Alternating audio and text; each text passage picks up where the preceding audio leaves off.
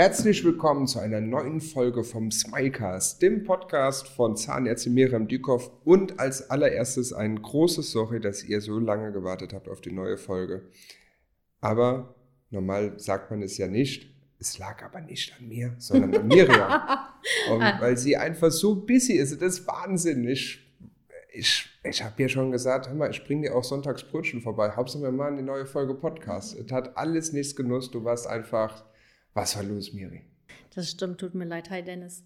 Äh, ja, ich hatte tatsächlich ähm, einen kleinen Unfall zu Hause. Meine Tochter oder unsere Tochter, die Paula, hat sich ähm, am Oberschenkel wirklich richtig stark verbrüht. Sie hat sich oder wollte sich einen Tee machen.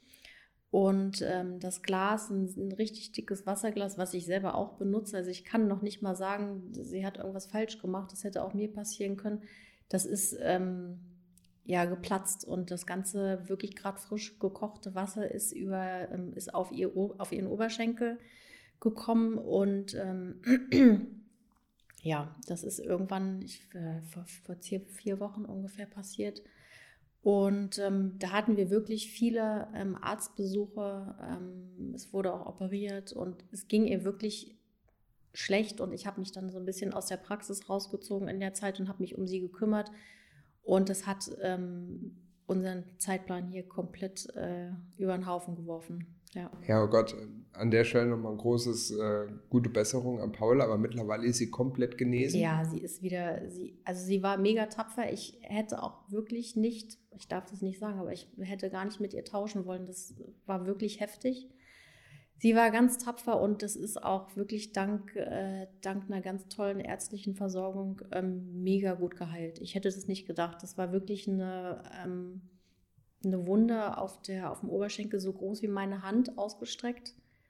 Ähm, ja, hat sich, aber die Haut hat sich wieder super perfekt regeneriert und ähm, super.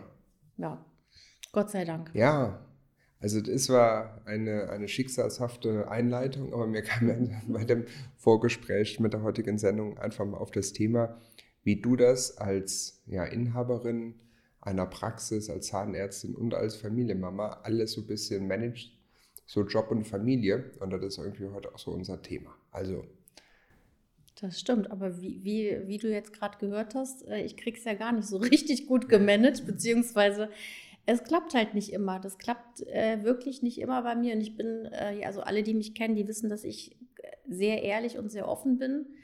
Ähm, es funktioniert halt nicht alles. Ne? Und die Familie steht, ähm, obwohl ich meinen Job liebe und, und meine Praxis liebe, steht definitiv die Familie an erster Stelle. Und deswegen ist einfach jetzt das Berufliche so ein bisschen mal eine Zeit lang ähm, hinten übergefallen. Ja, und ähm, hast du denn irgendwie so jetzt ähm, mit deinem Mann irgendwie so einen gewissen, äh, äh, ja, soll man mal sagen, irgendwie so einen Ablaufplan in der Familie, wie ihr das so organisiert?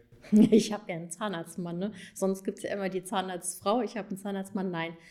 Also mein Mann ist, ähm, arbeitet jetzt ja schon äh, seit Anfang letzten Jahres zu Hause im Homeoffice und hat dabei die super tolle, wunderbare Aufgabe, sich nebenbei jetzt auch noch um die Kinder zu kümmern. Ähm, der unterstützt mich sehr, muss ich sagen. Ohne den würde es auch so nicht funktionieren. Er nimmt mir sehr viel ab.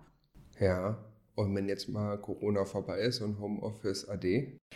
Ja, an seinem Job wird er, wird er einen Großteil seiner Zeit im Homeoffice bleiben. Ähm, aber nichtsdestotrotz ähm, ist es einfach immer eine, äh, zum einen eine Planungssache. Wir versuchen viel zu planen. Ähm, kannst natürlich nicht alles planen. Und die Kinder sind zum Glück jetzt schon ein bisschen größer, 10 und knapp 13 und sind wirklich schon ähm, relativ selbstständig.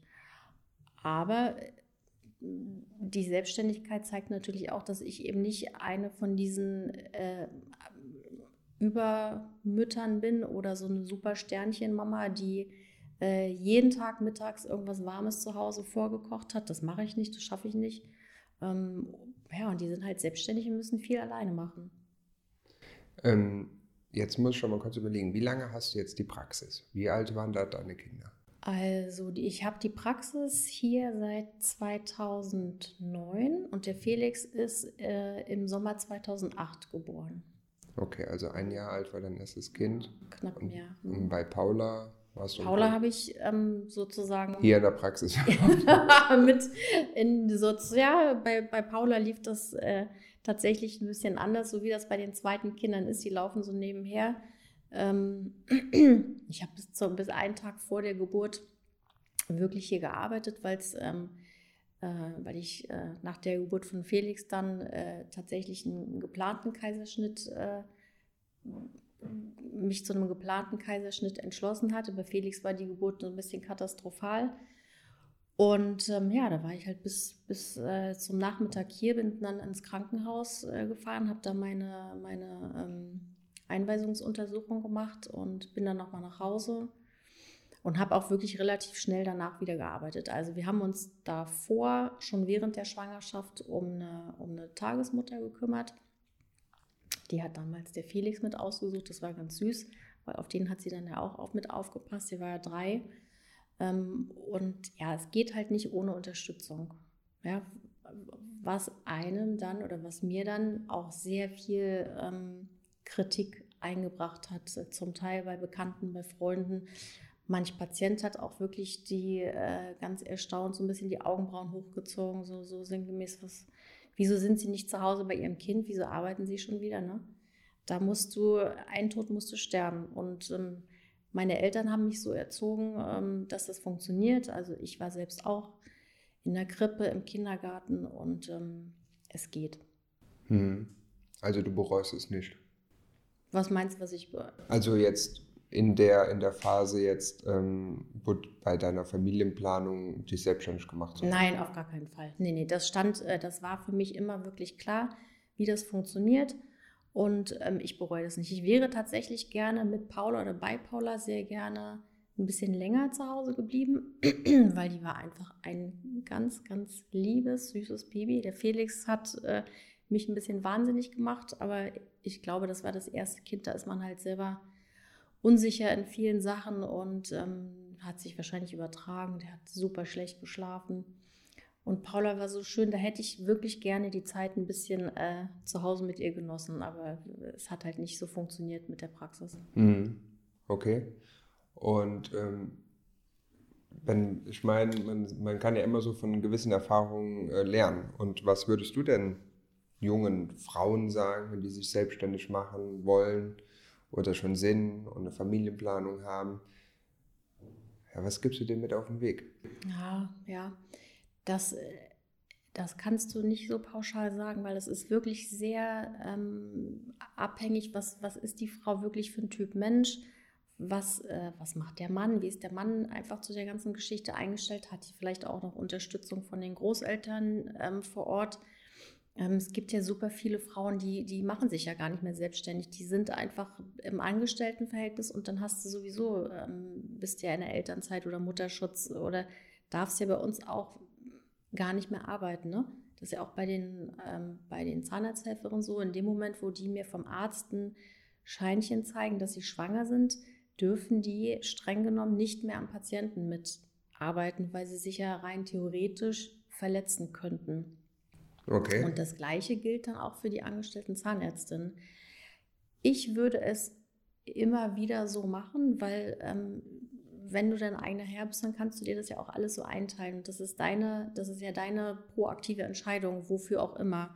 Ja, wenn du noch mehrere andere mit in der Praxis hast, ähm, klar, dann reduzierst du einfach deine Zeiten und gehst mal eine, eine ganze Weile vielleicht äh, von, von der Vollzeitstelle runter und arbeitest ein paar Stunden weniger. Ähm, so ein, so ein, so ein ultimatives 0815 Gebrauchsrezept gibt es nicht. Ähm, das, das muss jeder irgendwie für sich selbst entscheiden. Es ist halt mit Kindern schwierig, ja. Und wer mich kennt, der weiß, bei mir zu Hause liegen, liegt der Bügelstapel, da türmt sich auch mal vor der Waschmaschine der Stapel. Ich bin echt nicht perfekt. Ich versuche das, aber geht halt nicht alles. Und das sind ja so Sachen, die ähm, Davon geht jetzt die Welt nicht unter. Das stimmt. Das sage ich auch immer, dass mein Bügelstapel davon die Welt nicht untergeht. Irgendwann bricht halt das ja. Bügelbrett zusammen. Ne? ja, Mensch, schön. Also vielen Dank für deinen ähm, ja, Einblick in dein Familienleben und wie du das alles so managst. Interessiert die Leute ja auch. Und ähm, nächste Folge haben wir ein ganz spannendes Thema. Finde ich ja, sehr, sehr spannend. Ich, ich, bin, es ist tatsächlich ein. Äh, Ähm, spannendes Thema. Manche werden jetzt direkt vermutlich gleich die Nase rumpfen und werden sagen, oh, ist ja total eklig. Ähm, beim nächsten Mal wollen wir uns ein bisschen mit dem leckeren Thema Mundgeruch beschäftigen. So, bam, bam. Also bleibt spannend, abonniert uns. Es geht um Mundgeruch. Ciao. Tschüss. Eine Produktion von Schick Studios.